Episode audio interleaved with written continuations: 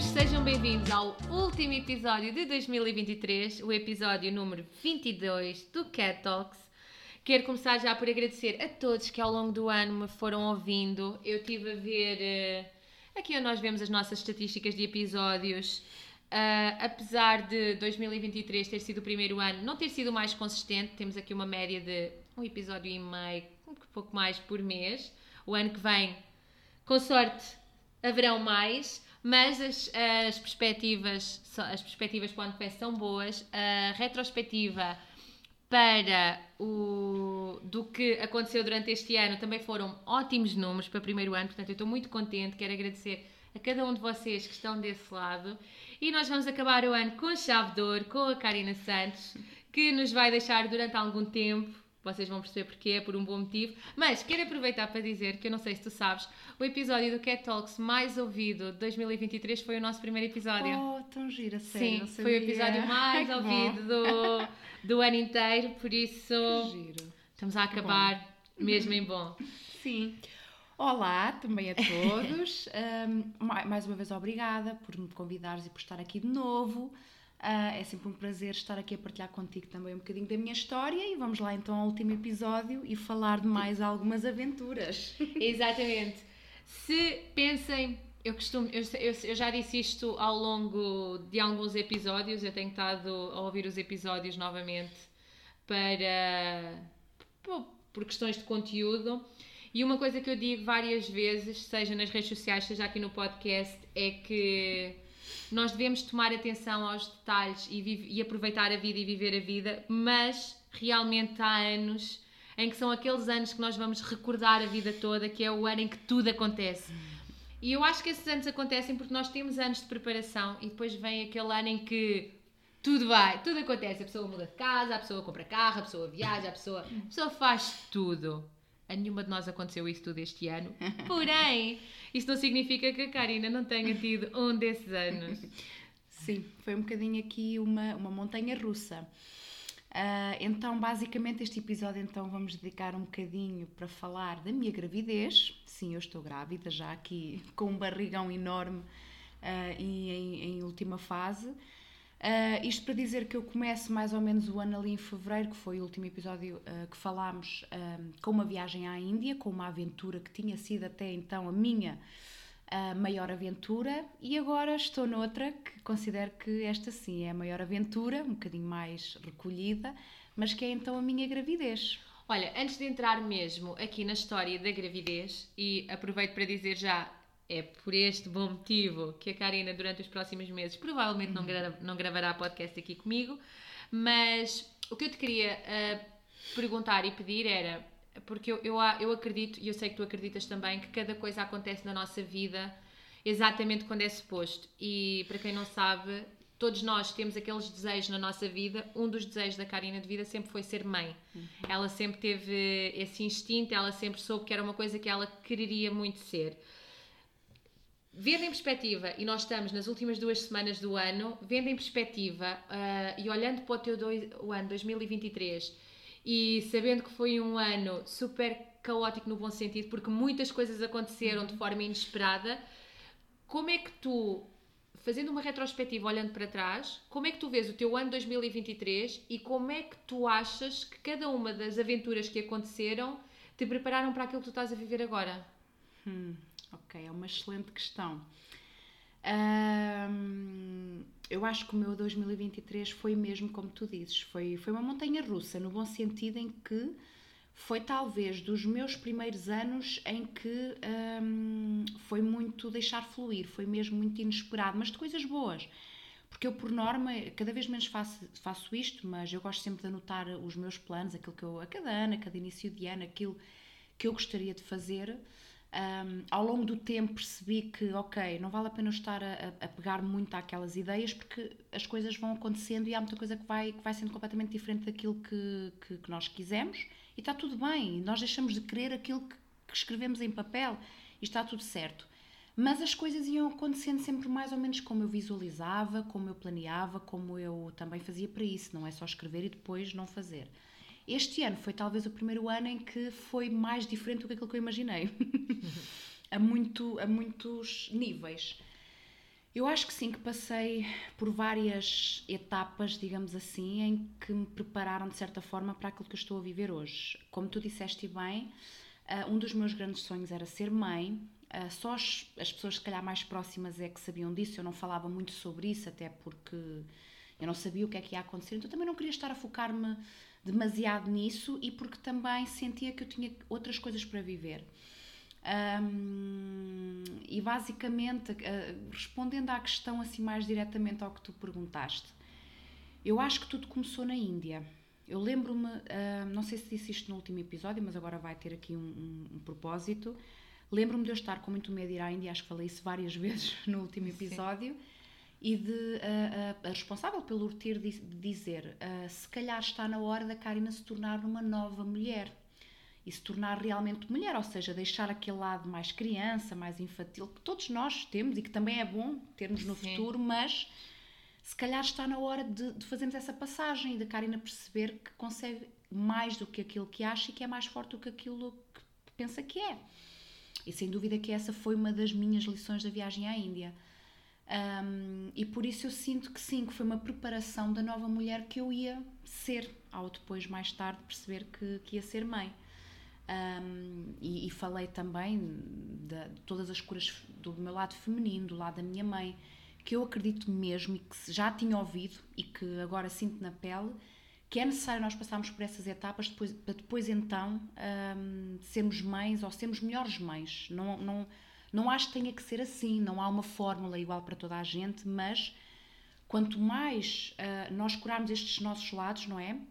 Especialmente o lado feminino, acho que estamos melhor preparadas para enfrentar todos os processos que depois traz a gravidez. Porque, e tu sabes disso, e também posso aqui partilhar agora, de todos os processos que nós parecemos já temos muita coisa curada, mas depois a gravidez vem nos mostrar muitas coisas mais. E é incrível, como eu já tinha ouvido dizer, que a gravidez é, é, é, é, é mostrar-nos a, a, nossa sombra e, no, e a nossa luz.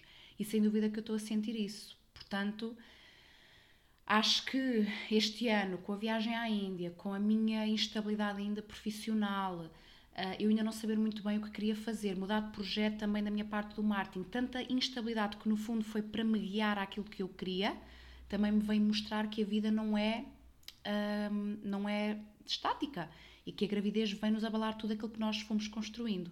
Ou seja, acredito que tenha sido todas essas, essas fases e essas coisas que me vieram preparar para uma coisa que nunca se está preparada, vai-se preparando. Portanto, sim. Uh, sim, isso, isso, é, tudo... isso é fixe porque uh, tu tens, tu estás a passar uma gravidez numa fase que eu acho que, é, é, acho que esta partilha é até extremamente importante porque nós temos muito aquela coisa de ah, eu vou. E por muito que se diga na teórica, depois na prática é que tu vês que eu. Ah, eu vou ser mãe quando eu estiver preparada. Eu vou, te, uh, vou mudar de trabalho quando eu estiver preparada. Tipo, uhum. o momento é sempre o agora. E eu acho que tipo, o teu ano 2023 acho que é, acho que é um grande exemplo disso, porque era como tu referias sim, sim, ainda sim. agora. Tu começaste entraste no mundo das terapias já, já o ano passado. Uhum, sim, sim, sim, já foi o ano passado. Sim, sim já, já fez um ano. Sim. Uh, nas terapias, este ano foi quando tu efetivamente, assim, de forma mais efetiva e mais prática do género, não, eu posso fazer os dois, eu não tenho que escolher ser só uma coisa. E parece que quando tu estás a descobrir isso, ou, ou, quando, tu tá, quando cai a realização de agora eu estou a sentir, eu sei, eu posso fazer as duas coisas, pumba, vem uma gravidez. Exatamente. E, porque é do género. Uh, e, tu, e tu podias ter sido, podia ter sido. Aí foi a. Não é um bebê e uma gravidez, eu acho que nunca é a pior coisa do mundo, mas eu espero que percebam no sentido em que eu quero dizer, do género. Agora que eu estou profissionalmente, finalmente, eu sei onde é o meu caminho e sei onde é o meu lugar e sei para onde eu me estou a dirigir, agora vem uma coisa mais importante ainda que me vai tirar o foco completo. Exatamente, sim. E, e mesmo com isso tudo que aconteceu ao longo deste ano, porque é como tu dizes, já estás na tua fase final da gravidez, mesmo com isso tudo, tu estás aqui sentada, serena, do género, isto é a melhor coisa, sim. e tipo, ou seja, tu consegues acabar o ano em que as duas coisas aconteceram simultaneamente. Sim. E em é que tens que pôr o travão numa que tem que ir mais devagar porque agora há algo que é mais importante, mas tu consegues levar as duas. Uhum. Como é que tu vês isso e como é que tu vês isso sendo um exemplo para outras pessoas? Sim, por acaso há pouco tempo falei disso na minha página uh, e acho que é uma coisa mesmo muito importante de partilhar, um, a quem fizer sentido, claro Mas eu estava exatamente nesse mood, que era nunca era a hora certa, já há alguns anos que eu sinto que está na hora de ser mãe, mas eu ainda não tinha a estabilidade certa, não tinha o trabalho, o trabalho certo, eu não tinha a casa certa, nada era perfeito na minha cabeça, então eu tinha que lutar por um momento perfeito. Eu já tinha ouvido várias pessoas a dizer, e é verdade, mas não há um momento perfeito. Nunca nada, mesmo aquelas que nós achamos que já têm tudo perfeito, na cabeça delas não está. Ou seja, quando vier vem, não penses que vai haver um momento perfeito. E muitas, muita gente realmente me, me dizia isto, mas eu não sentia isso, não é? Eu tinha que lutar por aquilo. À medida, isto eu posso falar desde, desde já há três anos que eu, que eu tenho feito mesmo estas curas em mim este caminho da espiritualidade e do desenvolvimento pessoal mais intenso, e tu sabes, à medida que eu fui curando coisas atrás de coisas, eu fui percebendo que isso não fazia sentido. Ou seja, a vida não é assim, não há um momento perfeito para nada. Há uma hora certa, uma hora ideal, um momento certo, uh, um tempo divino, que é o que também yeah. há, esta expressão existe muito tempo divino para tudo. Uh, eu posso dizer que iniciei o ano a dizer que gostava de engravidar este ano, seria para o final do ano. Sentias que ia acontecer? Sentia que ia acontecer, sim, sem dúvida. Já, tinha, já tenho muitos sinais, uh, pronto, eu acredito e acredito lá está mais uma vez que quem nos estiver a ouvir são as pessoas certas e que não me vão julgar, mas eu ouvia muitas vezes em, em podcast e lia noutros livros que havia mães, mesmo nesta área mais das terapias ou desenvolvimento pessoal, espiritualidade, que sabiam exatamente, eu cheguei a ouvir histórias que sabiam exatamente um, o dia em que tinham engravidado. Ou seja, eles eh, tinham pressentido, uh, ou, a, ou a fase, ou o momento. Eu achava aquilo incrível, lembro-me. Sim, eu por acaso, uh, desculpa interromper-te, é uma cena que eu também acho incrível porque eu ouço muitas mães a dizerem eu sei exatamente quando é que foi. Exatamente. E eu acho que isso é, é, é incrível. Mágico. E tipo, eu lembro-me de ouvir para aí. Foi na altura que estávamos no confinamento em que eu andava a, a ouvir uh, mesmo muitos episódios de vários podcasts em que eu não me quero enganar, acho que foi num, num da Inês Gaia com a Isa Guitana, eu nunca mais me esqueci. É curioso que eu via este ano. Tá, opa, a sério? Sim, Olha, já viste? Eu, eu tipo para ir ter com ela, mas foi tipo, ela vai me achar maluquinha, então não vou. Mas isto aconteceu, porque eu lembro-me de ouvir, eu nunca mais me esqueci, esqueci disto. Ela dizer que a primeira gravidez uh, ela sentiu quando engravidou, foi agora. E eu pensava, será que eu algum dia vou sentir, sentir isto? Isto é tão bonito eu acredito que quando nós estamos conectadas, quando uh, estamos conectadas com a nossa saúde, com o nosso lado feminino, com a nossa espiritualidade, nós somos capazes mesmo de receber mensagens do outro lado, de sentir mesmo as coisas. Mas eu ainda não, ainda estava numa fase muito in inicial. Eu, eu sei que todos somos capazes, através de várias práticas, mas eu sentia que será que eu algum dia? E é engraçado que a mim aconteceu-me isso. Um, ou seja, posso partilhar também aqui, tu já sabes, um, mas então em maio, uh, ou seja, eu estava mesmo naquela fase, ok, eu vou fazer as duas coisas, vou esperar mais um tempo, vou arranjar mais dinheiro, é sempre o que nós pensamos, vou ganhar aqui mais alguma estabilidade e depois então tentamos e depois logo se vê. E lembro-me que foi precisamente quando eu abro atividade e começo a fazer as coisas, os seguros, a tratar da burocracia toda, nesse mês eu descobri que estava grávida. então isto é, ok, dá, dá vontade de rir. No momento foi assim um bocadinho assustador, Sim. confesso. Ah. Como assim? Agora? Sério? Mas rapidamente, tipo, tudo isso passa para segundo plano. Mais ou menos, e isso é outra coisa que eu vou falar, não tem que ser de segundo plano, mas sentes a felicidade de, de saber naquele momento que estás grávida. E eu lembro-me uh, que eu estava a fazer uma ação de reiki ao meu namorado e eu senti uma emoção muito grande uh, no quarto onde eu fazia terapias, onde eu iniciei. Um, eu lembro-me de estar-lhe a fazer reiki, olhar para o quarto e ter uma visão, e isto é verídico, e tu sabes, eu já tinha contado, e ah, começar a é ver, é opa, eu acho que só aqui é que eu consigo partilhar, porque não é uma coisa fácil de, de... de dizer. Eu, ou... eu acho que esse episódio é dos episódios mais bonitos. Eu comecei a sentir uma coisa que eu nunca tinha sentido antes, começo a chorar, ele pergunta-me, então, mas o que é que se passa? E eu disse-lhe, ou eu estou grávida ou vou engravidar em breve, que foi no início de maio. E ele, então, mas porquê? Eu não sei, eu estou a sentir algo eu tive uma visão que aquele quarto estava mobilado com o quarto bebê, que é o quarto agora da Iris. Que é o quarto agora, pois é. Uh, e então eu disse-lhe isto: Olha, eu, eu juro que eu não sei, eu estou-me a arrepiar agora, mas eu estou a sentir isto. E ele, ok, tivemos ali os dois do tipo, uh, eu em lágrimas, não é? Passado um mês, eu descobri que estava grávida e que foi exatamente nessa altura. Yeah. as datas, ah, as datas coincidem. Então, tão bonito uou, e, e, e, lá está. E eu não tenho nenhum dom especial, eu digo isto várias vezes: ninguém é mais especial do que ninguém, não tem nada a ver com isso. todas e todos, e principalmente a mulher, porque tem muito esta, esta conexão, este sexto sentido, todas nós conseguimos ter esta conexão com o nosso corpo, com o universo e ter estas sensações, estas mensagens. Temos é que estar atentas, temos que estar a cuidar de nós, um, livres de toxinas, ou seja, livres de, de muita coisa, enfim, um, e somos capazes. E eu senti-o, e era verdade, pronto. Um, e depois vem todo um processo de adaptação, ok. Eu estava agora a iniciar projetos, estava, já, já tinha iniciado das terapias, mas ainda estava numa fase muito inicial. O que é que eu vou fazer agora, não é? E eu escrevi há pouco tempo um texto na minha página que digo: um filho não é impedimento, mas sim empoderamento. E eu senti isso. Eu lembro-me de estar no, no, dia que eu, que eu descobri que estava grávida, nos, nesses dias aí próximos, em onde, sinto, onde sentia muito êxtase, não é? Peço desculpa, mas estou um bocadinho. Como estou grávida e com um barrigão muito grande, só que um à parte, de vez em quando tenho que. Parar. Respirar e parar. Um, e então eu lembro-me de sentir, e agora? Como é que eu vou fazer? E eu, que tinha tanta coisa na minha cabeça para fazer, como é que vai ser? Tinha algumas pessoas a perguntar, então e os teus projetos? E, e, e é normal as pessoas preocupadas, e eu pensei, logo, vem-me logo um pensamento que foi, foi aí que eu criei este texto, que é um filho não é um impedimento, um filho é empoderamento. E depois. Ai, acho tão bonito. Eu acho mesmo que isto é verdade. Claro que vai haver uma pausa, claro que vai, vai ter a minha atenção, mas também me dá outra coisa que na altura me diziam, e eu depois comecei a sentir, que é uma, uma energia, uma força que tu não duvidas, ou seja, eu ainda não a tenho cá fora, que é verdade, mas no segundo trimestre, mais ou menos, porque no primeiro andei muito enjoada e, e, e tu sabes, pronto, foi ali um bocadinho mais complicado, mas depois no segundo eu tive muita energia, é normal haver assim uma energia mais, uma energia maior na mulher grávida. Eu fiz tudo aquilo que eu tinha para fazer, tudo o que eu tinha para avançar, eu fiz. Lancei os meus projetos, percebi, agora é o tempo de analisar o que é que faz sentido, o que é que não faz. E quando eu sair da licença de maternidade da minha filha, eu vou voltar para aqueles projetos, ou então não, está tudo certo.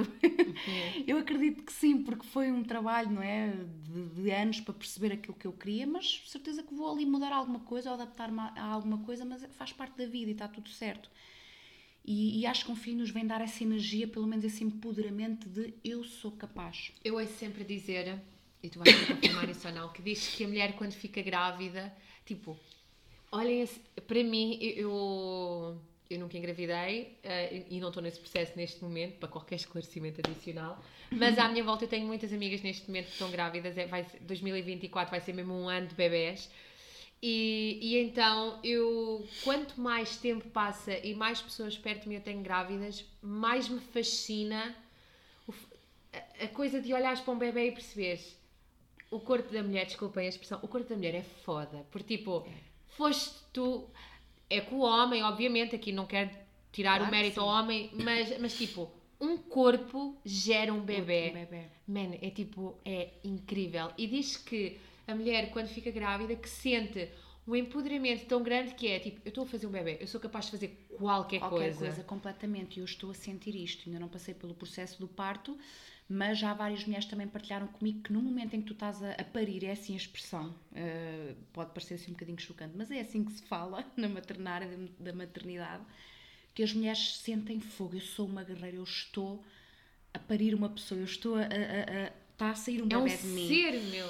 E então isto para dizer que mulheres nunca que nos estejam a ouvir, que porque eu também senti muita pressão da sociedade, ou porque era mais velha, ou porque ainda não tinha tido, ou porque isto, ou porque aquilo, ou porque também foi uma coisa que eu também senti.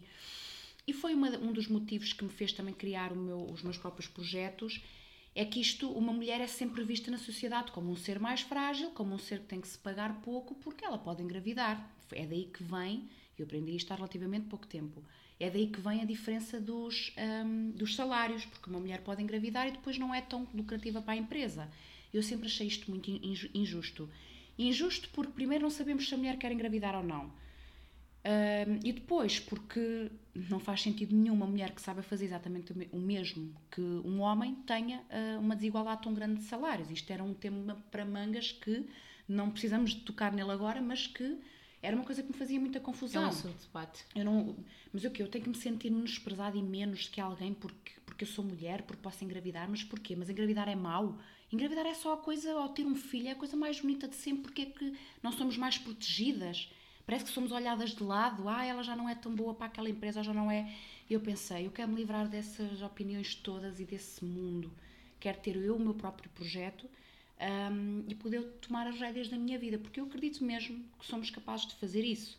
É desafiante, sim, mas eu prefiro os desafios de um caminho que me faz feliz, eu costumo dizer isto muitas vezes, do que os desafios de um caminho que mais leves ou quer que seja, porque vão sempre haver num caminho onde eu não estou feliz. Portanto, esta, esta é outra coisa que eu acho que é mesmo muito importante ser falada, que é não sentirmos menores ou mal porque, porque, porque queremos engravidar. Eu cheguei a ter entrevistas em que eu parece que tinha receio de demonstrar o meu desejo Sim, de ser mãe. quando tu estás ali naquela Tipo, altura.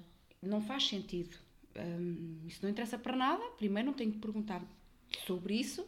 ah, e se perguntarem, hum, o que é que isso importa? Ah, não, não, não é importante. Ou seja, é importante no sentido em que é uma coisa boa, que, É. se tiver que acontecer, que aconteça. Mas acho que há aí muitas coisas na nossa sociedade que têm que evoluir. Sim, ainda tem que. E sim, e neste momento eu senti-me. Agora começa a decrescer um bocadinho na minha energia, mas senti mesmo um grande empoderamento, uma grande vontade de fazer as coisas e, e senti mesmo isso: que um filho não vem impedir nada, acho que um filho vem transformar uma mulher e acredito que para a sua melhor versão. Um filho vem obrigar uma mulher a ser a sua melhor versão. É, é- acho que não. não Sim, há... porque tu não és, tu não és tipo só mãe, tu és o primeiro exemplo Exatamente, que aquela criança vai ter. Tu e o pai, obviamente. exatamente. E daí é, ser- o casal são, além de educar e além de serem pais, além de serem tudo, eles são a primeira visão do mundo que a criança vai ter. E sabemos que nós que andamos a cuidar de nós e a tratar os nossos traumas, isso nós sabemos, muitos dos nossos traumas vêm daqueles primeiros anos de idade. Então, Aliás, os traumas, todos os traumas é, é mesmo nos primeiros anos porque é aí que eles se criam os traumas e que absorvemos esponjinhas e tudo. que absorvemos tudo. Ah, e por isso, daí ser tão importante, eu às vezes sinto que também há um certo julgamento de quando se diz isto, porque ainda há pouca abertura na sociedade, quando nós dizemos que temos que cuidar de nós em primeiro. Porquê? Porque nós somos os exemplos dos nossos filhos, portanto, nós temos mesmo que cuidar de nós e ser um exemplo. E os nossos filhos querem que nós estejamos felizes. Portanto, se nós não cuidarmos de nós e não andarmos aqui a fazer coisas que nos estimulem e que façam felizes, eles Sim. também não vão estar. Eu até, costumo, eu até costumo dizer uma coisa que é um pouco polémica para algumas pessoas, mas eu acredito que os filhos são a nossa prioridade, mas nada deve estar acima da gente. Sim, porquê? Por causa disso, por causa deles serem a nossa prioridade. Como é, que tu seja, vais, como é que tu vais ter energia? Como é que tu vais ser exemplo? Como é que tu vais ser. eh, Sabes?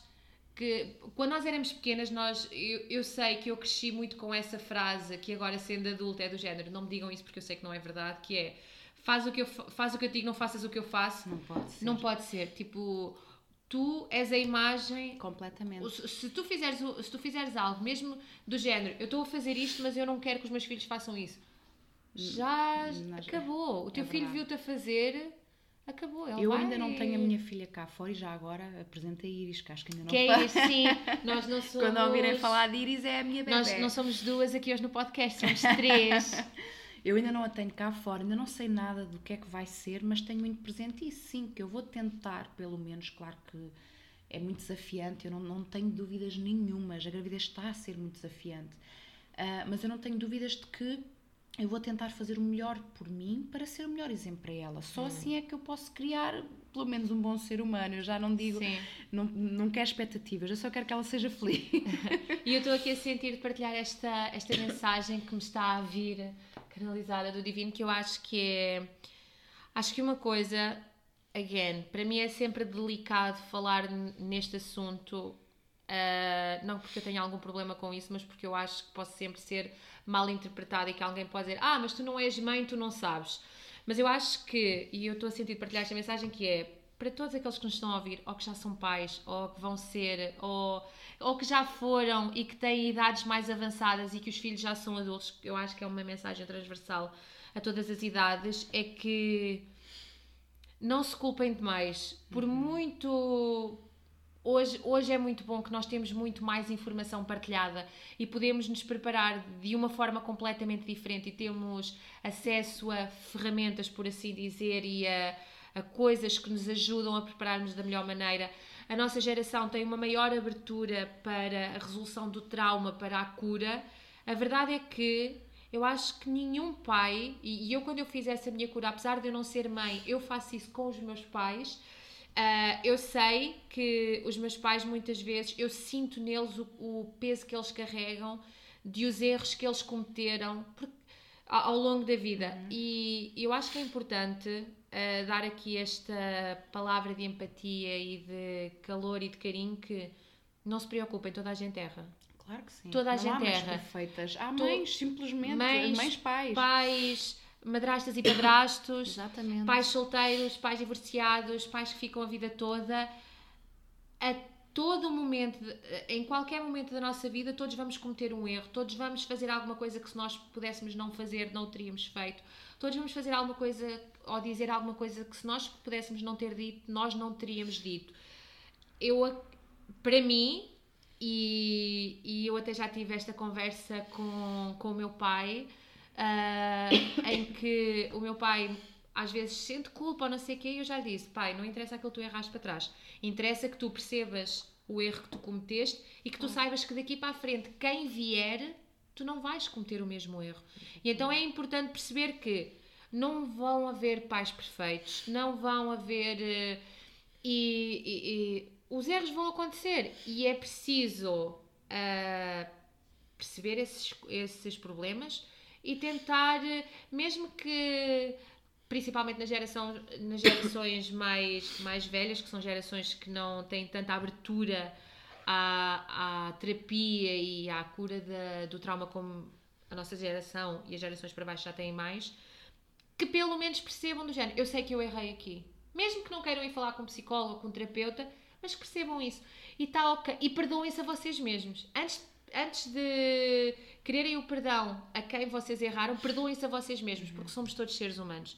É normal errar. Ninguém é perfeito e a dada altura sempre vai acontecer alguma coisa e nós gostamos de ser perdoados e isto também é importante, é perdoar, nós temos que ter a capacidade de nos perdoarmos a nós mesmos e perdoarmos também quem erra connosco. Completamente, até porque uh, uma das coisas que eu já tinha aprendido e que estou a sentir agora na pele, um, tudo aquilo que nós não tratarmos antes, nós não temos de tratar tudo de uma vez só, mas na gravidez vem, vai vir tudo ao de cima. Ou seja, um, traumas, tudo aquilo que. E, e muito mais intenso. Então, numa gravidez, nós vamos descobrir também muitas coisas que não sabíamos que nós éramos. E eu já venho de alguns anos de bastante terapia e de autoconhecimento, e mesmo assim, muitas coisas foram surgindo, muitos medos que eu achava que uh, já estavam para trás, já estavam curados, e não. Portanto, não tenham medo, porque é muito normal surgirem coisas que nós nem sequer na nossa cabeça que nós nem pensámos. O importante mesmo numa gravidez não é tudo bonito isso é importante também aqui uh, referir que não é tudo bonito e perceber que nós temos que pedir ajuda e ter mesmo um, eh, um acompanhamento muito bom à nossa volta. Uh, porque muitas mães, e há mesmo, eu estou a ser acompanhada por uma doula, é, é, para quem não conhece, é alguém que pode ser uma enfermeira ou não, a minha é enfermeira e eu sinto-me mais um, à vontade sendo assim, mais segura que nos vai acompanhando um bocadinho, tanto na parte mais física do parto, daquilo que, que eu posso ou não fazer, dos meus direitos, é empoderar a grávida, digamos, digamos assim. É como uma terapeuta, é, é, ajuda-nos muito na parte psicológica, porque há muitas coisas, e é verdade, nós estamos muito mais sensíveis e há muitas coisas que nos passam na nossa cabeça, é normal. Um, e então é muito importante o apoio psicológico. E há muita gente que entra, muitas grávidas, infelizmente, muitas mulheres que entram em depressão pós-parto por causa disso, por não terem tido esse acompanhamento ou por não fazer terapia, por não se conhecerem. Portanto, eu acredito mesmo que é importante nós estarmos alerta, nós estarmos atentos a nós e no momento, e, e, pode acontecer a qualquer uma, não é porque eu tenho estado a fazer terapia que eu, que eu não vá ter uma depressão pós-parto, eu não faço ideia, mas estarmos atentas, alertarmos também o nosso companheiro para isso, para tratarmos ou seja, não nos sentirmos bichinhos do mato, nem sentirmos que só acontece a nós, é mesmo importante procurar ajuda porque é muito frequente acontecer. É, é uma grande transformação. E, e, e, eu aprendi isso e dizem muito que no parto nasce uma nova mulher. É, o é. um, é, é um renascimento. É o nascimento do bebê e o renascimento, e o renascimento da, mulher. da mulher. Portanto, muita coisa é diferente, há muita coisa a mudar. E é entender que não é um processo fácil, mas pode ser um processo muito bonito só precisamos de pedir ajuda, de estar atentas, não ter medo de pedir ajuda. Portanto, acho que era mesmo muito importante uh, referir isso, porque na gravidez vem mesmo, vem tudo. Aquilo que não está tratado para trás é agora, é a oportunidade de, tratar, de curar. E, e o que não é tratado agora passa para a criança também. Também, Há coisas podem também passar. há- eh, passa sempre de geração em geração. Exatamente. Portanto, por isso é que nós costumamos dizer na área da espiritualidade que a minha cura é a tua cura. Porque nós temos sempre a curar, estamos sempre a curar sete gerações para trás e sete gerações para a frente. Ou seja, é uma vida inteira a curar. Mas tudo aquilo que eu fizer agora, a minha filha já vem com outras, outra perspectiva e outras, outra vibração, que é mesmo assim. E, a- e a- e os meus netos igual, ou seja, faz tudo parte. Portanto, eu uma vez ouvi também num podcast que nesta vida não é do tipo, não é nem trabalho ao máximo que puderes trabalhar, nem é aproveitar, claro que é aproveitar também ao máximo e concretizarmos os nossos sonhos, mas cura tudo o que tiveres para curar nesta vida, porque senão tens cá a voltar. E vais curar as e mesmas vais- e coisas. as mesmas coisas, portanto, é mesmo para quem acredita em espiritualidade, para quem não acredita, também está tudo bem. Ah, há a parte do trauma que podemos ir a um psicólogo, um psicoterapeuta, portanto, seja espiritual ou não, nós vamos perceber que há muita coisa que acontece em nós, seja grávida ou não, que é preciso curar e, e que vem depois. Ah, portanto, acho que é mesmo é um processo mesmo muito ahm, desafiante, mas ao mesmo tempo muito bonito. Portanto, estamos, eu senti muito isto ali, apática, principalmente no início, em que eu estava só com enjoos e não percebia porque este mude. E depois passo para uma fase super alegre, super feliz, é. enfim, e faz parte.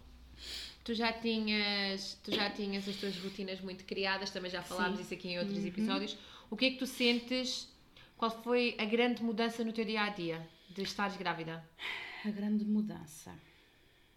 Hum, é curioso porque eu acho que de certa forma, e, e sim, eu já desde há três anos que eu fui preparando o meu corpo para, hum, para eu um dia ter um filho e estar grávida. Eu fui fazendo várias escolhas, mudando e, e- e- e tendo várias teorias, teorias, rotinas, e eu pensava, um dia se eu quero engravidar, eu tenho que fazer isto ou tenho que deixar de fazer isto, ou seja, no fundo tornar-me o mais saudável que eu conseguia ser. Eu não, eu não sinto que seja exemplo para ninguém, mas mudei muita coisa na minha rotina. Ou seja, tudo aquilo que eu fazia, eu não senti muita diferença. Porquê? Porque foram tudo coisas que eu podia continuar a fazer. Hum, talvez assim. Claro que eh, das maiores mudanças é ter mais cuidado com a alimentação, porque há literalmente coisas que eu não devo comer. E, e depois já há, há muitas teorias, mas aqui é outra questão que é grávidas no início de, de- de gestação, filtrem até tudo. Sim, porque toda a gente Filtrem vai vir com uma teoria diferente. Com uma teoria diferente. Os próprios médicos não são, não concordam entre si. Ou seja, ouvimos daqui, ouvimos dali, depois o que é que faz sentido para nós? Eu tive que fazer isto. Porque eu no início entrei muito, entrei muito em stress com certas coisas e depois pensei, ok, eu vou ter que filtrar e o que é que, isto, o que, é que faz sentido dentro da informação que eu tenho, informem-se, porque não, não, não vos vão chegar com todas as informações. Nós também temos que procurar a nossa parte, mas é filtrar e fazer aquilo que faz sentido para nós, porque se- todas as mães são diferentes e todas nós temos a nossa intuição. E tudo o, o que faz sentido para mim como grávida pode não fazer sentido para outra e está tudo bem. Não, não, não há certos nem errados. Tal como quando eu for mãe, já sei, pelo menos de, de teoria, porque na prática ainda não sei, ah, também há coisas que servem para umas mães e há outras que não servem ah, tão bem. Mas assim, uma maior diferença foi no início, sem dúvida, que foi eu estar num pico de energia, mesmo física, no meu melhor estado físico, ou seja, eu estava a conseguir ter um equilíbrio no meu corpo, a sentir-me mais, cada vez mais saudável, estava, a- tinha emagrecido, pronto, tinha perdido alguns quilos de forma saudável, estava na- no auge da parte das terapias, eu, eu sentia-me bem todos os dias, eu estava bem, estava a criar as minhas rotinas de sonho, ou seja, já estava assim bem estavas mesmo, esta foi a vida com que eu sonhei. Opa, ainda não, ainda não tinha chegado a 100%, mas, Mas sim, mas estavas a estava caminhar. para lá. E de repente eu comecei a ter todos os sintomas da gravidez, ou seja, eh, enjoos que, que me faziam estar mal disposta todos os dias, literalmente o dia todo. Ou seja, não foi só. Porque há grávidas que não têm, portanto nada temam. Há Ai, grávidas que não têm. Se eu, se um dia for uma dessas grávidas, eu vou ser o drama em pessoa, porque eu detesto não me sentir bem. É- é- era isso que foi muito esquisito eu chorava várias vezes. Eu dizia, mas eu não me conheço, quem sou eu? Porque eu acordava mal disposta e deitava mal disposta, no sentido em que era físico e psicológico, ou seja, sentia enjoos todo o dia, porque há, aqueles, há aquelas grávidas que têm enjoos de manhã, ou vomitam, ou assim, comem, e, E fica seguir? tudo bem no, no resto do dia. Eu não, eu de 3 em 3 horas eu comia, ficava mais ou menos, 3 em 3 horas eu estava com enjoos horríveis, ou seja, isto, eu tive ali um tempo, ainda bem que eu podia trabalhar por minha conta e tinha um pé de meia, que é mesmo assim, que é para isso que eles servem, eu não pude fazer terapias durante aquele tempo. Eu lembro-me de ter feito uma massagem Mas foi, eu lembro que tu não, não conseguias e mesmo. não conseguia mesmo e ficar meio super mal disposta a chegar a casa e pensar, não posso, eu agora tenho que fazer uma pausa porque eu não me sinto bem. Sim, Depois- ainda por cima as terapias que tu trabalhas é tudo energético. Exatamente, era isso que eu ia dizer, ou seja, tudo energético e é- são coisas que nem, na altura até me aconselharam a parar mesmo, porque é tudo coisas que podem vir para o bebê, ou seja, é energia que não me pertence, então ter muito cuidado nesta fase. Isso para mim foi muito desafiante. O enjoo com comidas que eu gostava, o não ter deixado literalmente de gostar de coisas que eu adorava, por exemplo, chá. Eu adoro, adorava, porque ainda não consigo dizer adoro. Adorava Ainda não conseguiste beber, voltar a beber? eh, mais ou menos, bebo um ao outro, mas ainda não consigo Mas bem voltar àquele obrigada. que eu bem obrigada, assim, deixei de gostar de beber chá, deixei de muita coisa, pronto. E a minha sensação é que eu não tinha felicidade com nada.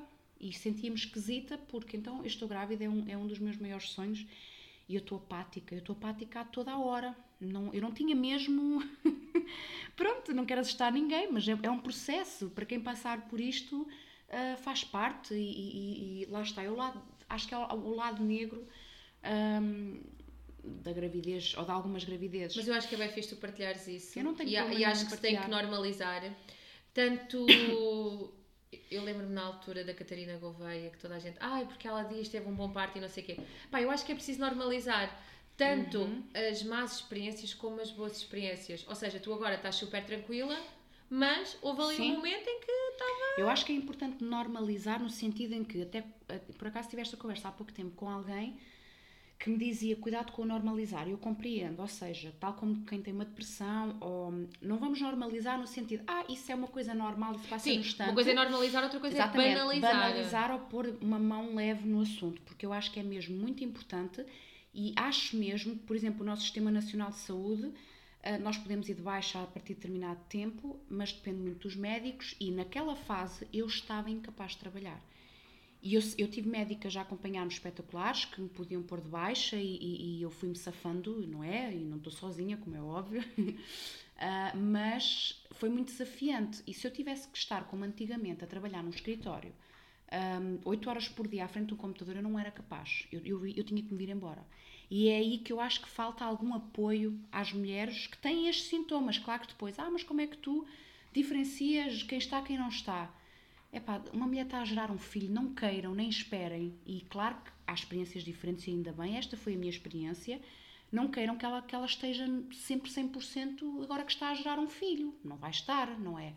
E então acho que é preciso normalizar isto no sentido em que, ok, é ok se a mulher tiver que tirar uns dias porque está mal, ou uns meses. Eu durante dois meses não consegui fazer nada de jeito. Eu fazia, fazia o marketing, que era ah, ah, o, meu outro, o meu outro trabalho, que depois... ah, avancei com um projeto diferente, mas ou seja, foi a única coisa que eu me limitava na altura a fazer, era os meus clientes, trabalhar apenas algumas horas por dia porque eu não conseguia mais, ou seja, aí acho que foi o meu maior desafio. E ter enjoos literalmente com tudo, eu nem podia ouvir falar de espiritualidade, não conseguia meditar, isto é muito estranho para mim. Sim, ao ponto, enjoos ao ponto de afetarem coisas que para ti são normais Exatamente. e. que para mim eram importantes, que eu adorava fazer. Eu cheguei a ter momentos em que nem à praia me apetecia ir. Isto não é normal. Claro que eu forcei a ir, não é? Forcei no sentido de, não, isto faz-me bem, eu vou, vou respeitar-me, se não me apetecer ir sempre, não vou. Mesmo o ginásio e as caminhadas eu tive que diminuir muito porque eu não conseguia. Qualquer coisa me punha enjoos. Eu aguentava uma hora e meia sem enjoos, ou seja, não me apetecia ir a lado nenhum porque já sabia que ia estar com enjoos. Foi um processo, passei por ele. Acredito que quando nós estamos a passar por uma dor, ou neste caso por, um enjo, por estes enjoos, por todas as situações que nos trazem o nosso lado sombra, é aceitar e vivê-los a 100%, porque só assim é que nós os superamos. É aquilo em que eu acredito. E, passados uns tempos, passado dois meses, começou a, a melhorar um bocadinho. ah, e então no segundo trimestre foi tipo uhul, pico de energia. E queria aqui referir só uma coisa, porque no início do episódio comecei a falar da Isa Guitana, que foi numa altura até que eu estava com muitos enjoos. Eu e o meu namorado fomos ao Nós Alive e tivemos a visitar Lisboa. E foi no momento em que eu estava bem, né? Também já estava a ficar um bocadinho melhor. Mas naquele momento estava um bocadinho melhor. E lembro-me de estar. eh, fomos à estufa fria e depois é que eu percebi que ela tem lá um estúdio onde dá yoga e assim, e eu não sabia na altura.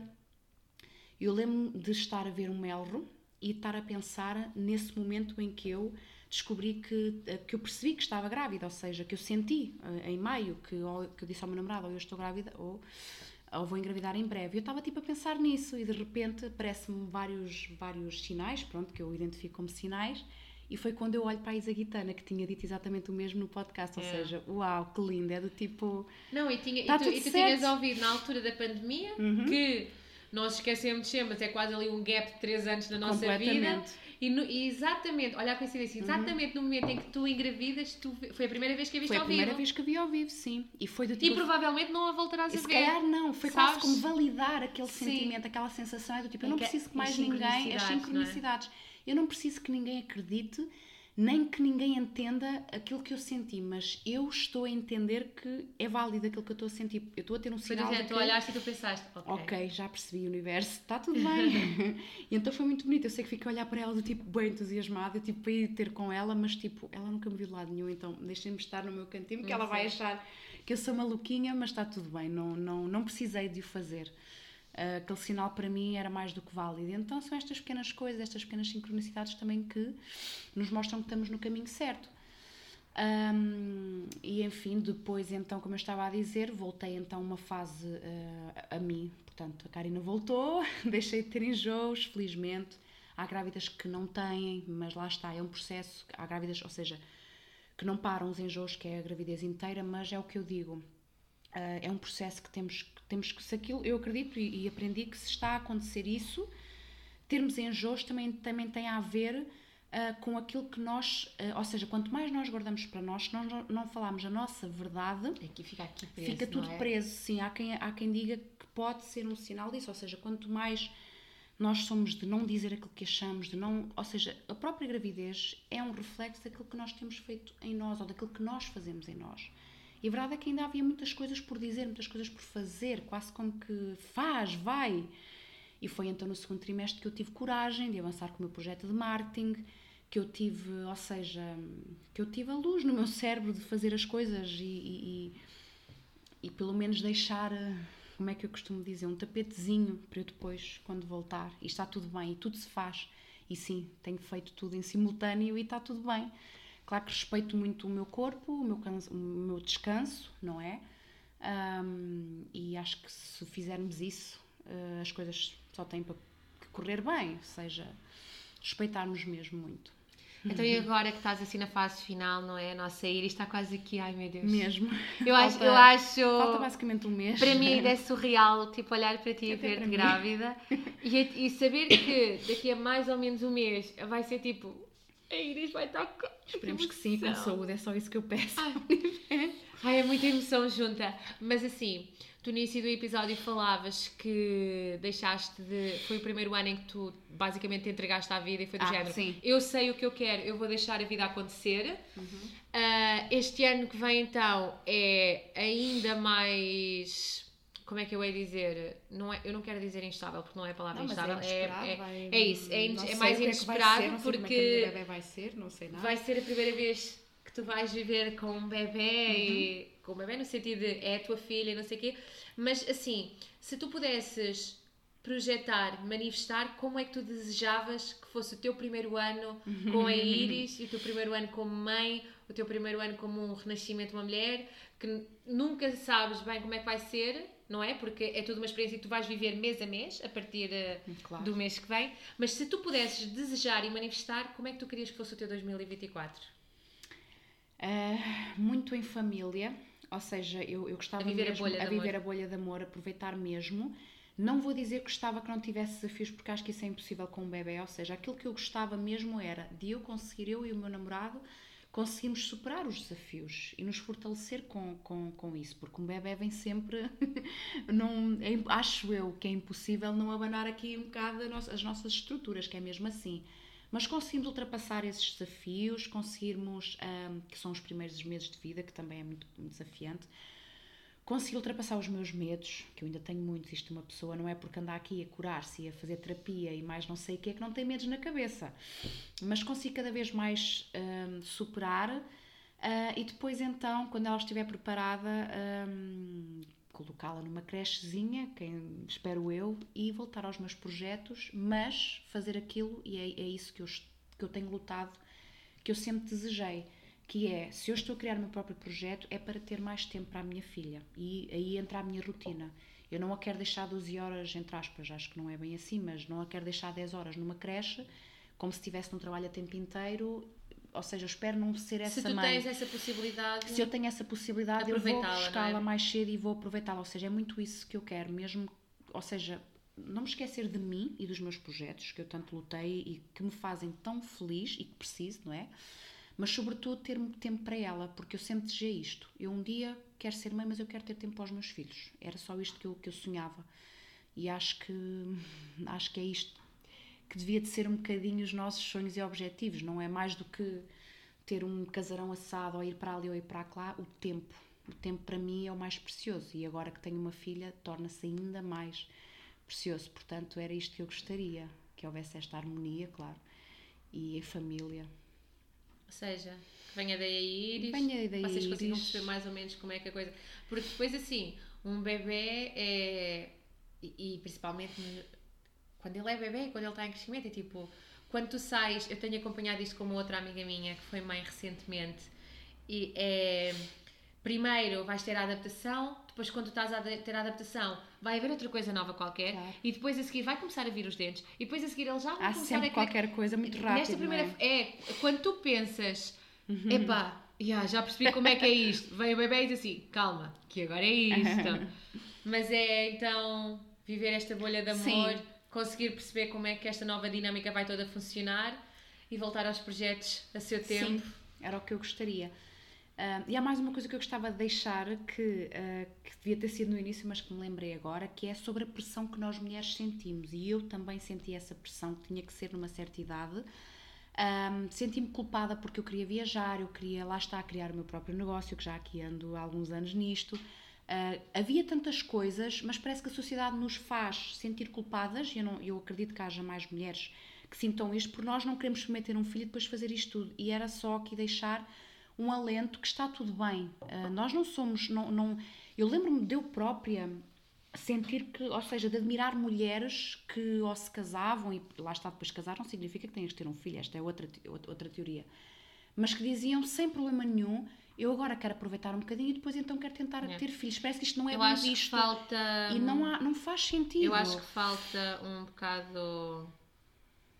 Eu não quero dizer falta de respeito porque acho que é. é acho que é demasiado noção, duro, mas acho talvez. que falta muito empatia. Uhum. Primeiro porque tu não sabes o que é que está do lado de lá. Não é? Tipo.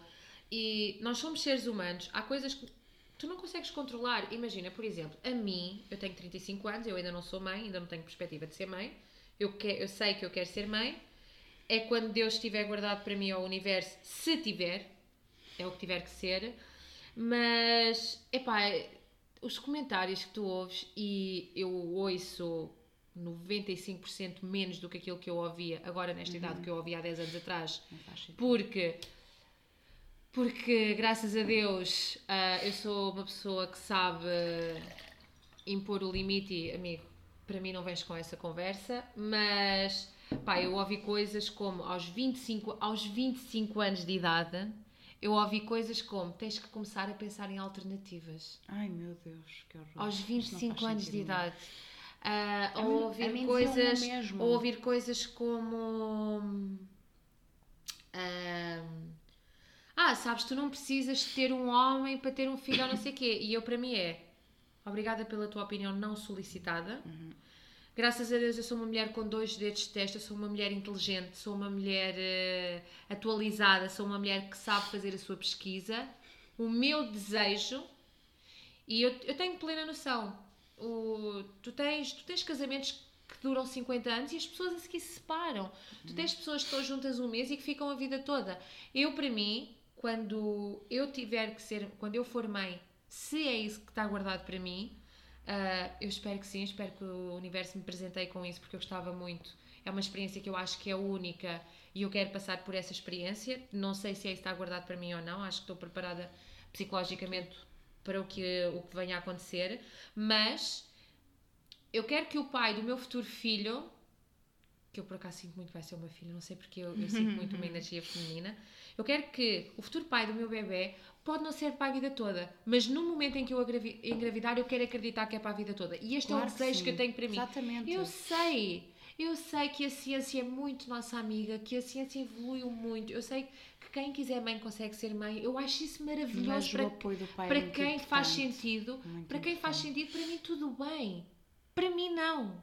Para mim eu quero ser mãe, eu quero ter o pai em casa. Exatamente. Eu não, é, é daquele tipo de coisas que eu sei que eu posso ser- fazer sozinha. Mas não é isso que Eu não sei, é que tu vais eu até lutar. costumo dizer muitas vezes, eu sei que eu sou uma strong independent woman, mas nisto, Sim. e graças a Deus nós vivemos num, num país e num mundo livre, em que nós temos o poder de escolha, eu quero escolher ter um marido, ou ter um companheiro, e ter um filho na qual eu consiga ter o pai perto. Exatamente. E isso não faz de mim menos mulher, isso não faz de mim menos empoderada, isso não faz de mim. Eu não.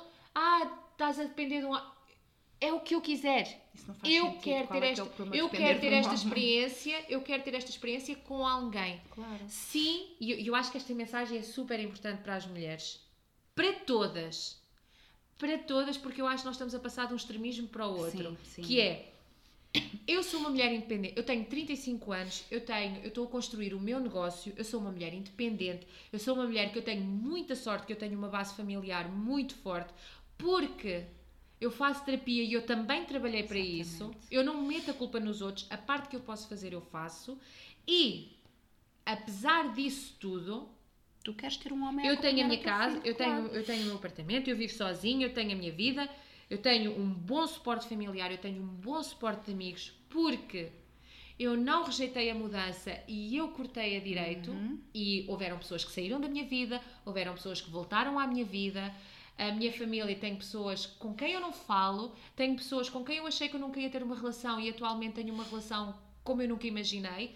E, apesar disso tudo, eu tenho todo o direito da minha Claro vida de me querer apaixonar, de me querer viver, um- de querer viver um grande amor e de querer construir uma família com esse grande amor, mesmo que não haja garantia, porque nunca vai haver Nunca que seja para a vida toda. Este é o Exatamente. meu desejo e eu sei, eu mereço Sim, e eu sim. vou ter. E se eu tiver que ser mãe só aos 40 ou aos 41, Sim, é nessa idade que eu vou Exatamente. ser. Eu queria muito ser mãe. julgar. Eu queria muito ser mãe nos próximos 5 anos. Queria. Não sei se vai acontecer. Mas nós podemos Escolher. Tudo e podemos escolher. Não vais ter tudo ao mesmo tempo. Isso é que é importante Mas saber. podes ter tudo e é, é tudo uma, um, um processo que vem Exatamente. das tuas escolhas. E eu, eu, Exatamente. acredito mesmo nisso e cada vez mais, e acredito que esta nova era em que estamos a entrar, que vem muito para isso, que é tu escolhes aquilo que tu queres viver. E existe uma coisa, uma, uma, uma frase muito bonita no livro Conversas com Deus, que é tu precisas viver aquilo que tu não és para viveres e escolheres aquilo que tu és. Para viveres aquilo que tu és e escolher. Ou seja, existe essa possibilidade de escolha, mas nós temos que a ter em nós. Claro que se nós não soubermos aquilo que queremos, nem soubermos quem somos, nós não vamos poder escolher, mas depois de sabermos o que somos e o que não somos, nós podemos Exatamente. escolher. Portanto, sim, nós podemos e devemos ir. Há uma coisa também muito importante que é a sociedade, as pessoas focam-se muito nisso mesmo que tu disseste, que é o apaixonar-me, ter um filho, o casar. Eu sempre quis essas coisas e não é por isso que eu sou menos independente. Ou Sim. seja, o que é ok, ou seja, cada um tem os seus sonhos, mas é importante que nós consigamos perceber que eu tenho esses sonhos porque me incutiram, ou eu Ou tenho, ou eu tenho esses sonhos porque realmente eu os tenho, eu já vivi outras coisas, eu experimentei aquilo que eu não sou e eu agora quero fazer isto, eu quero casar, eu quero, ou seja, está tudo certo em querer Yeah. casar, querer uma casa, ou seja, porque também há o extremismo que é de, de achar que não lutar por estas coisas, que- ou seja, que é errado lutar, eh, ou seja, querer um casamento, querer uma casa, Sim. querer, querer um carro, ou seja, Nós- essas coisas estão todas nós- ok desde que tu faças um trabalho interior e que, E tu percebas que é porque tu queres. É porque tu realmente queres. Eu não Sim. quero isto porque a minha mãe ou o meu pai me disse, ou porque a minha tia ou o meu tio disse, ou porque a sociedade disse que eu tenho que o fazer. Não. E eu sempre quis. Ou seja, eu lembro-me que não era. Eu, eu lembro-me de há, uns- há poucos anos atrás ainda ponderar: será que eu quero ser mãe? Porque a sociedade me incute eu ser mãe? Eu fiz este exercício muitas vezes durante um ano. Eu lembro-me que foi durante pelo menos um ano. Meditei sobre isso e a resposta era sempre: é sim, mesmo que venham os desafios que eu sei que vão vir e que, que seja mesmo desafiante, não, eu quero ser, ou seja, eu escolho. Eu não estou a fazer escolha, não estou. a- O que é que acontece muitas vezes nas pessoas que acabam por não ter sucesso nessas áreas ou de achar e o sucesso é relativo. Tu podes ter isso Cada tudo. pessoa tem a sua definição de E sucesso. depois deixar de ter, e não é por isso que as coisas para trás correram mal, não é isso. Mas muitas vezes as pessoas estão infelizes e que não, não estão concretizadas a ter isso porque não descobriram, porque ainda não se conhecem, ainda não perceberam o que é que querem realmente. Se depois de tudo e de descobrirem, de se tratarem, de se curarem, continua a ser aquilo, seja o que for, há quem não queira ser mãe, há quem queira viajar pelo mundo inteiro, há quem queira, whatever, viver noutro país ou andar a viver em vários países, está tudo certo. Essas pessoas foram à luta e foram perceber aquilo que querem Exatamente. fazer. Não temos que ser todos iguais. E, e acrescentando aqui à pressão que a sociedade nos mete e isso tudo, eu queria deixar também esta mensagem, que eu também digo isto muitas vezes. Não vale a pena pressionarem as mulheres, porque ninguém melhor do que nós, nós sabemos que é um, é que que é é um e nós sabemos que é um relógio que nós temos atrás de nós. Claro. Nós sabemos que, embora hoje em dia, lá está, a ciência é a nossa amiga, tu consegues engravidar até mais tarde, cada vez até mais tarde isso é possível, não há ninguém, ninguém melhor do que nós que saiba que nós temos um tempo limitado para isso acontecer. Completamente. Nós sabemos perfeitamente, eu posso estar aqui a dizer ahm, que eu estou preparada para aquilo que estiver para mim guardado, mas eu sei que se nos próximos. Eu tenho 35, nos próximos 7, 8 anos já chegares ali a um extremo. Eu sei que se eu não for mãe, eu sei que. E, e para todas as mulheres que tomam a decisão de eu não quero ser mãe ou eu quero ser mãe, nós sabemos que é uma decisão que nós tomamos que não tem volta a dar. Porque no fim de passar o tempo passou. Exatamente, e nós Nós sabemos, todos os dias, então todos não os precisamos dias. que alguém nos esteja a lembrar, olha, que tens relógio biológico, já tens 30 e não sei quantos anos. Nós não precisamos Nós, não disso. precisamos, nós, nós somos o nosso pior inimigo Exatamente. nisso. Nós, Portanto, nós só precisamos de um alento e, e, e nós já sabemos. Eu, eu, felizmente tive várias pessoas a partir dos 30 que, inclusive a nível fisiológico, me disseram, terapeutas, mesmo naturopatas, que chegaram a dizer isto foi bem tranquilizador para mim, que foi os seus ovários estão espetaculares, por isso quando você quiser ser mãe, isto vai. Ou É. seja, tudo a contradizer aquilo que as pessoas à minha volta às vezes me diziam. Se eu não fui mãe antes é porque ainda não deu para ser. Não é? Porque não tinha que E porque ser. não tinha de ser, ou seja, não achem que nós andamos aqui aqui, parece que sou mal vista, ai, ando aqui a aproveitar a minha vidinha e olha, e estou-me a- não- E mesmo que E mesmo que queira, mesmo que eu É o quisesse, teu que é que que é que isso direito. interessa? Ou seja, eu, eu ouvi coisas que eu tinha que ignorar mesmo. Mas- E foi muito o meu trabalho interno e, e ver e, e- e estar com pessoas certas que me iam dizendo tens tempo, ou seja, foi muito este trabalho de desenvolvimento pessoal que me ajudou a não ganhar um stress enorme por não ter sido mãe ainda. Como se eu fosse E, e velha nós aos passamos, 34. e nós passamos várias fases. Eu, por exemplo, eu posso contar, por exemplo, tu desde sempre soubeste que querias ser mãe. Não sabias exatamente em que momento da tua vida ias ser, mas sempre soubeste. Eu, por exemplo, eu posso contar a- da minha experiência. Eu lembro-me que o, meu, o primeiro plano de vida que eu tive, que eu tracei quando eu tinha para aí 15, 16, 17 anos, na minha cabeça, eu, aos 18 anos, eu ia entrar na faculdade. Durante a faculdade, eu ia conhecer o amor da minha vida. Depois eu acabaria a faculdade aos 21 anos, porque já era com os bacharelados de 3 anos. Aos 21 anos eu acabava, ia conseguir um emprego na minha área. Aos 23 eu ia casar com o amor da minha vida que eu tinha encontrado durante a faculdade. E depois, aos 25, aos 27 e aos 29 eu ia ser mãe, porque eu venho de uma família grande e sempre foi um desejo meu. Eu gosto de família grande, É, porque eu, tô, eu vivi assim a minha vida toda e eu acho aquela confusão de família, toda a gente fala, eu adoro. Eu gosto muito de ter o meu canto, porque eu preciso para mim do silêncio, mas eu gosto da cena da família grande. Ou seja, na minha cabeça de 15 anos, aos 30 anos, eu já tinha. resolvida. A minha vida estava resolvida e ia ser só Mas aquilo. tu e- e a quão maioria- aborrecida iria ser. Ia ser. Agora, nós, nós as, as mulheres, nós passamos por várias fases. Quando eu cheguei à faculdade, obviamente eu tenho 35 anos e eu posso vos dizer que a única coisa que eu consegui fazer foi fazer o curso e estar. Aliás, eu achava, quando as pessoas me perguntavam, eu sempre vi os meus pais, os meus pais são empreendedores, eu sempre vi os meus pais a trabalharem dia e noite. Sempre que alguém me perguntou se eu um dia queria ter um negócio meu, eu sempre fugi disso como o diabo foge da cruz, como se costuma dizer. Eu dizia, porque eu via os meus pais a não terem tempo para nós, a não terem tempo para eles. Hoje eu tenho vontade de chorar e isto é real. Cada vez que os meus pais dizem nós vamos de férias, eu ver os É meus, eu ver os meus pais a viajar é das maiores alegrias que eu tenho na vida. Eu prefiro que viajem eles do que eu. É, é das melhores alegrias quando eu vejo meus pais a dizerem ah, este ano vamos para aqui, o ano que vem queremos ir. É das coisas que mais me fazem feliz. Eu não consigo expressar em palavras o quão feliz me faz. Porque eu vi os meos pais, e eu digo sempre ao meu pai e à minha mãe, vocês merecem, vão, não deixem de ir. Porque eu vi e, e às vezes as pessoas Sabes a cena da sorte? Eu vi o meu pai deitado em cima de um cartão a dormir porque estava a trabalhar dias seguidos para nos dar aquilo que ele nunca teve. Por isso é que eu não culpo os meus pais de nada. Claro Cada pessoa sim. faz o melhor, O melhor em, que em, em, em que pode. E depois tu tens, ah, e eu achava sempre que eu nunca ia querer ter um negócio meu sequer. Hoje em dia Começa a ter outra perspectiva e as coisas podem ser as coisas diferente. mudam. Claro que sim. As coisas mudam. geração, Depois, durante a faculdade, eu queria, só para vocês verem como às vezes até a pressão da sociedade, a pressão que nós metemos em nós mesmos, eu queria tanto, tanto encontrar o amor da minha vida durante a faculdade que eu tive um bando de relações tóxicas, Uhum. eu ganhei fama que eu nunca soube de onde é que ia, vinha, porque na minha cabeça eu era ingenuamente inocente a achar como é que as pessoas podem achar que eu sou uma pessoa quando eu só quero encontrar o amor da minha vida e, e levas muita pancada da vida e eu levei tanta pancada a nível de relacionamentos nessa fase da minha vida que a fase a seguir da minha vida foi eu não nasci para viver o amor eu não nasci para ser mãe. Por muito que eu deseje isso e eu sabia que era desejo meu não era o que a sociedade me incutia era desejo meu eu sempre eu, tipo eu sempre tive o desejo de viver um grande amor. Porque é uma coisa que não floreado como os filmes de domingo à tarde. Eu tenho a minha definição do que é um grande amor para mim.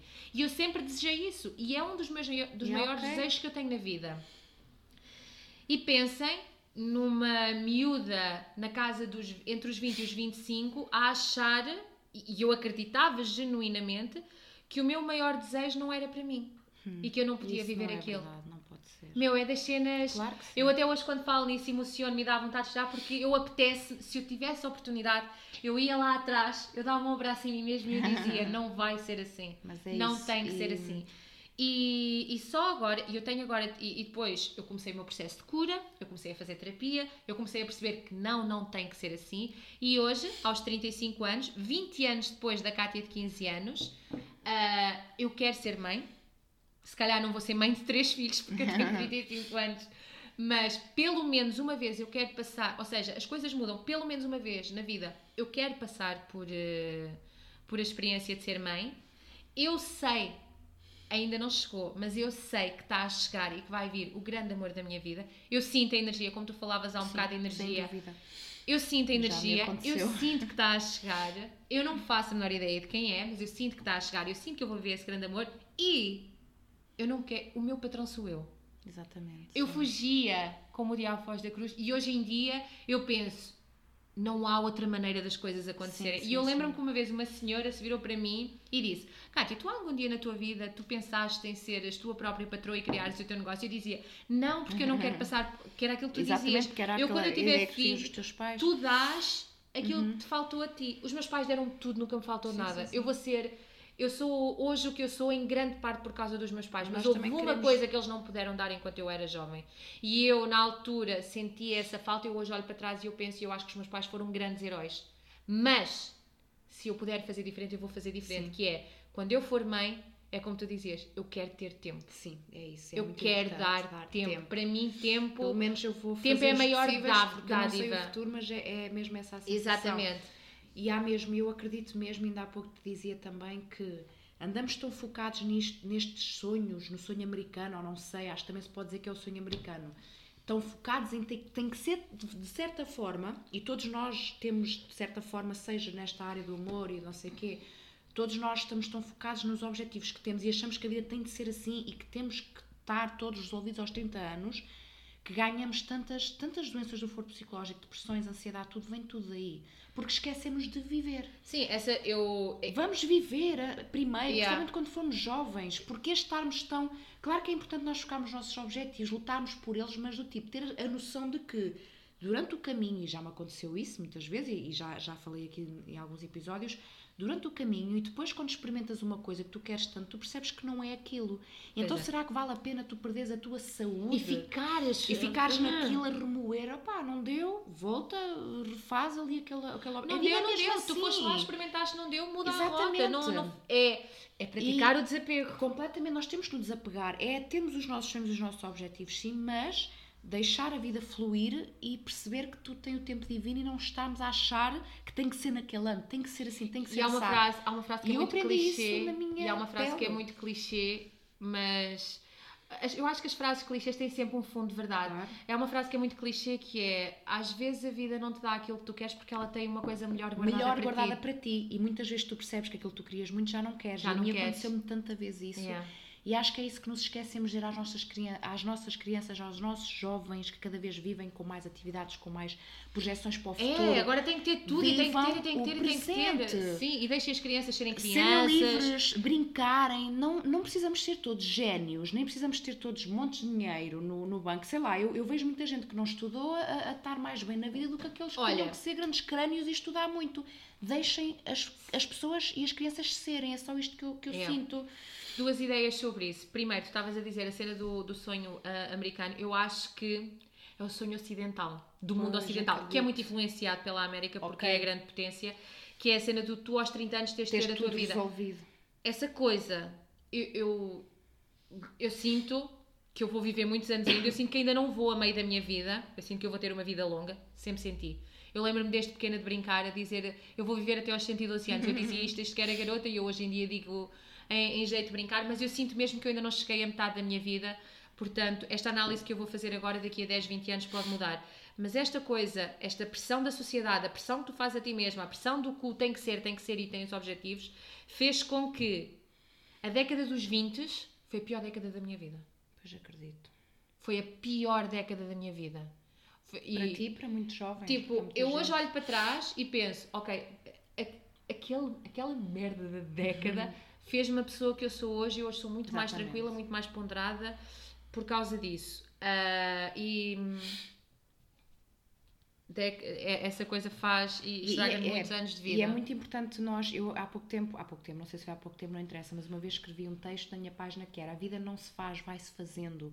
E para mim, eu também fui assim, também fui essa pessoa que achava que tinha que ter tudo ali, né? aos 30 eu tenho que estar assim, aos 28 eu tenho que estar assado. E foi a partir dos 30 que eu comecei a viver, que foi quando eu comecei a fazer terapia e a olhar mais para mim e a viver realmente. Ah, porque esqueçam essa cena de que nós vamos estar todos bem resolvidos ou que a vida já Nunca está ninguém feita. está. Nunca ninguém, ninguém está. Aquilo que tu tens aos 30, aos 40, aos 50 pode mudar. Aliás, a vida é sobre mudança. Portanto, e eu dizia nesse texto, e é verdade, nós só, só temos a vida feita quando morrermos. Portanto, até lá, tudo sempre pode mudar. E E tom- viver nesse desapego, acreditem, traz uma tranquilidade mesmo muito grande e muita paz à nossa vida. E eu, eu digo isto sentindo mesmo. E assim, quando se fala em pele. desapego, não é eu não quero saber de nada. Não, claro tu que tens que não. viver com intenção. Eu- Até porque o, neste momento, o, o tempo que nós estamos a investir, que eu não gosto de dizer gastar, a gravar este episódio de podcast, a Karina não vai ter este tempo de volta, eu não vou ter este tempo de volta. Nós começámos o episódio há uma hora, nós somos uma hora mais velhas. Nós estamos a caminhar para lá. É verdade. Não vais voltar para trás. E, e outra coisa que eu também acho que é muito importante é, e eu acho que a internet também nos traz muito isso, eu gosto de ver o lado positivo das coisas, porque não é a internet que é má, são as pessoas, é sempre as pessoas. O problema é sempre das pessoas e é a perspectiva que as pessoas têm. Eu digo sempre, eu digo aqui, eu digo na minha página, eu digo na minha vida cara a cara, na, na vida real, por assim dizer, na minha vida real e na minha vida online, eu digo sempre: se alguém se quiser eh, gostar daquilo que eu digo, achar que é interessante, utilizem-no para inspiração. Eu posso ter coisas na minha vida que vocês olham e ouvem e dizem quem me dera, e eu ando aqui a rir de nervoso e a tentar segurar as pontas do barco, como andamos todos, e, há, e dessa mesma maneira, again, pode parecer, hum, pode parecer um clichê, mas é verdade, há alguém que olha para vocês e desejava ter exatamente aquilo que vocês têm Exatamente. por muito. E é. Uma vez eu vi o Tom Hanks a dizer isto: nada do que é mau dura para sempre, Exatamente. nada do que é bom dura para sempre. Dura para sempre, é Não verdade. é, né? Tipo, é... Ainda ontem aprendi que tem a ver com as leis do universo, mas temos não vou aqui estender muito mais, né? isto dava para outro epi- episódio e, e dizia lá uma frase, uma das leis que é ah, nem sempre estamos em cima e nem sempre estamos, em baixo, ou seja, a vida é mesmo assim, é feita de ciclos, ora estamos lá em cima, ora estamos cá em baixo, nós vamos sempre estando nestas mortes É. e renascimentos a vida toda, portanto nunca está resolvido. mais Como é que nós queremos? aquelas camas do hospital onde tu Claro. estás ligado às máquinas, se tu estás vivo, Exatamente. aquilo está para cima e para E baixo. quanto mais facilmente tu aceitares a, a mudança, mais é aquilo que eu sinto, e nós também já falámos sobre isto, mais facilmente tu superas os desafios dos momentos menos bons, porque já tens, já sabes como é que, como é que há de andar Nós ali. temos que passar por lá. Exatamente. E pegando nisto, tu agora estás a dizer, e visto que é o último episódio deste ano, malta, eu não sei se vocês acreditam em numerologia ou não, para mim a numerologia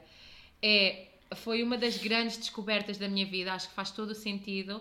O ano 2024 é um ano kármico.